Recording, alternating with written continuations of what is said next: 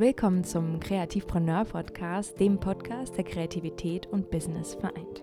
Ein Ort voller Inspiration, an dem du lernst, wie du mit Kreativität und Leichtigkeit ein erfolgreiches kreatives Business aufbaust.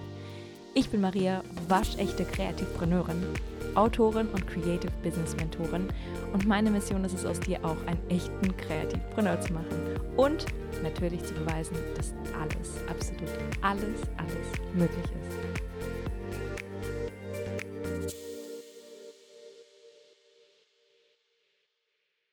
Meine lieben, lieben, lieben Kreativpreneure, meine lieben, mein lieber Kreativpreneur, meine liebe Kreativpreneurin. Es ist immer dieselbe Einleitung, es ist immer dieselbe Begrüßung, aber es ist mir egal, weil ich mich so freue, wieder mit euch diese, diese Podcast-Episode zu quatschen. Und deswegen ist mir das egal. Da, da müsst ihr euch dran gewöhnen, es tut mir wirklich sehr, sehr doll leid. Ähm, weil das wird wahrscheinlich die nächsten Jahre so weitergehen. Überlegt euch deswegen gut, ob ihr hier wirklich bleiben wollt. Nein. Ähm, es ist ein ganz besonderer Tag für mich, denn ich habe heute Geburtstag. Ich darf 29 Jahre auf diesem wunderschönen Planet Erde sein, ja. 29 Jahre bin ich jetzt hier und darf dieses tolle, glückliche Leben leben. Mit all den Höhen und Tiefen, mit all den ja, Tränen und all dem Lachen. Okay, das wird jetzt sehr, ja, ich wollte gar nicht so, wollte gar nicht so poetisch und, und, und keine Ahnung ausführen. Auf jeden Fall habe ich jetzt eine Sonderepisode veröffentlicht, weil ich das unbedingt mit euch teilen wollte. Mm, ihr wisst, dass ich schreibe, ihr wisst, dass ich kreativ schreibe, dass ich Drehbücher schreibe, dass ich Texte, Kolumnen schreibe. Und damit wir uns ein bisschen besser kennenlernen und damit ihr ein besseres Gefühl dafür bekommt, wer ich überhaupt bin, was ich überhaupt bin, was alles in meinem komischen, kranken Körper vorgeht manchmal. Oh, da geht ganz, ganz, ganz, ganz schön viel ab, aber ich wollte das gerne mit euch teilen, damit wir uns auf diese Weise besser kennenlernen. Und vielleicht, wie gesagt, es ist jetzt ein Experiment, es ist ein Format, das es in der Form noch nicht gab und ich hatte das vor, zu besonderen Ereignissen zu machen. Vielleicht äh, fahre ich damit völlig gegen die Wand und ich habe das Gefühl, Maria, sag mal ganz ehrlich, so, like literally, what was that? Like, oh my God. like, please leave it. Like, don't do this. okay. vielleicht, vielleicht, wer weiß, ja. Vielleicht habe ich das Gefühl, das war so echt nicht geil. Aber ich wollte es mit euch teilen, ja. Und vielleicht fahre ich damit völlig gegen die Wand, ja. Aber es ist, es ist okay. Ich kann, ich kann damit leben, wenn es dir nicht gefällt, ja.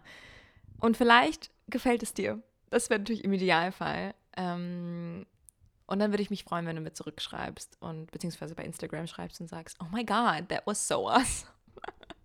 Bitte nicht so. Du weißt, was ich meine. Oh mein Gott, was passiert heute mit mir? Genau.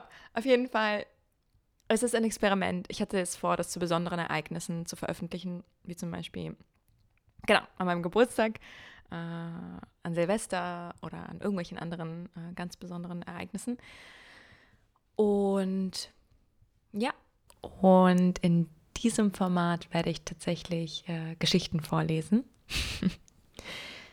Geschichten, die mir teilweise wirklich so passiert sind. Mm, ja, einfach Begegnungen, interessante Begegnungen, die ich dann verschriftlicht habe, die mich inspiriert haben.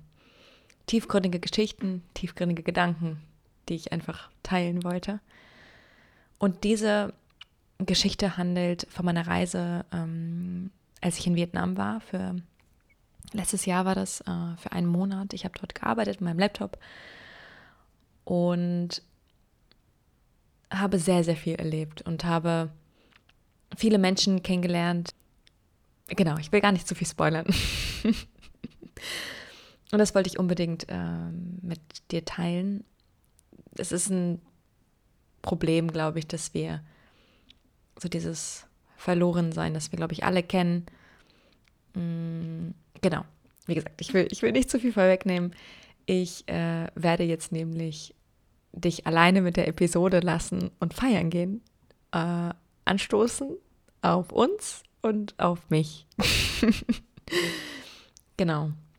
Ich wünsche dir ganz, ganz viel Spaß mit der Episode. Es würde mich sehr interessieren, ähm, ob es dir gefallen hat und ja, ob ich damit nicht gegen die Wand gefahren bin. ähm, wie gesagt, es ist eine Special-Episode. Lass dich berieseln, lass dich inspirieren. Ganz, ganz viel Spaß. Ah, und äh, die Episode heißt, beziehungsweise die Geschichte heißt Gestrandete Seelen. So, und jetzt ganz, ganz viel Spaß. ciao, ciao.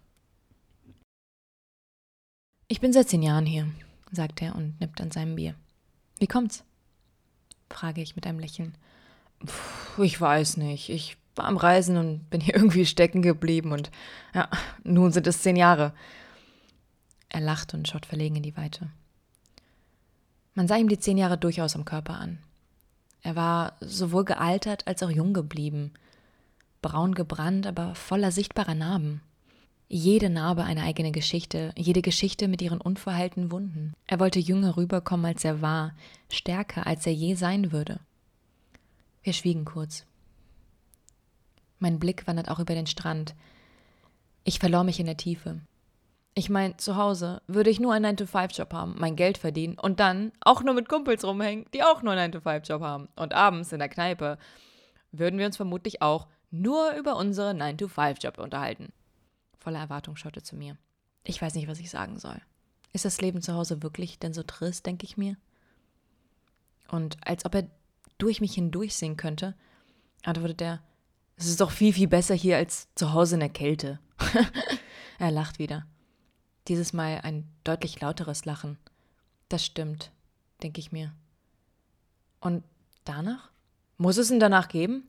Nein, nein, muss es nicht. Klar, wir schwiegen wieder. Ich fühle mich seltsam. So, als hätte ich etwas Falsches gefragt. So, als wäre es unangemessen von mir an die Zukunft zu denken. Ein paar Tage später stelle ich fest, dass ich die Einzige war, für die es nach ein paar Wochen zurückging. Für die anderen ging es für etliche Monate oder Jahre weiter. Es sind immer dieselben Fragen. Wo kommst du her? Wo reist du hin? Wann geht es zurück? Und so antworte ich geduldig, unzählige Male. Es ist, als ob sie fragen würden, wie lange wirst du noch träumen? Wann wirst du aufwachen? Ich wusste, wann es enden würde. Nach genau 30 Tagen. Ich hatte mein Rückticket. Das Ticket zurück in die Realität. Als der Tag immer näher rückte, sah ich ihre mitleidigen Blicke. Nur noch zwei Tage? schaut, sie, schaut sie mich mit aufgerissenen Augen an. Ich lächelte. Wow, ich könnte das nicht. Das wäre so seltsam zu Hause. Sie zündet ihre Zigarette an und schmeißt die Packung auf den Tisch. Ich meine, ich war seit Jahren nicht mehr dort. Ich weiß gar nicht, ob ich alle überhaupt wiedererkennen würde. Kein Heimweh nehme ich an. Eigentlich nur eine rhetorische Frage, aber was Besseres fiel mir nicht ein. Heimweh. Oh mein Gott. Um Gottes Willen, ich bin froh, dass ich da weg bin und niemanden mehr sehen muss. Und als ob sie es nochmal unterstreichen müsse, sagte sie, um Gottes Willen. Dieses Mal sagte ich nichts. Sie war auch braun gebrannt, fast schon zu dunkel. Tattoos bedeckten ihren ganzen Körper, die Farbe war schon fast weggeblichen, einige noch ganz frisch. Wie Souvenirs sammelte sie sie aus jedem Land. Andenken an das Paradies, Fetzen von unverwirklichten Träumen. Sie wollten nicht aufwachen. Das wollten sie beide nicht. Sie dachten, sie würden so leicht reisen. Dabei trugen sie die Altlasten die ganze Zeit mit sich. Ich wusste nicht, warum beide nicht zurück wollten. Warum der eine so panische Angst vor einem 9-to-5-Job hatte und so seine Zukunft ausgemalt hatte. Und ich wusste auch nicht, warum sie ihr Zuhause nicht vermisste. Ich wusste jedoch, dass sie davonliefen. Vor der Wahrheit und vor sich selbst. Sie lebten in einem Traum. Sie haben sich einen idealen Raum geschaffen um nicht mehr an ihre Altlasten zu denken. Und mag sein, dass es ein schöner Traum war und ein ziemlich langer sogar. Aber alle schön langen Träume müssen irgendwann ein Ende finden, sonst verlieren sie ihre Magie. Momente werden erst besonders, wenn wir fühlen, dass sie nicht mehr reproduzierbar sind. Vielleicht werden sie lange dort bleiben, wenn nicht sogar für immer. Sie werden in andere Träume fliehen, auf ein anderes Paradies zurückgreifen nur was sie nicht wissen, ist, dass sie überall hinfliehen konnten, nur nicht vor sich selbst.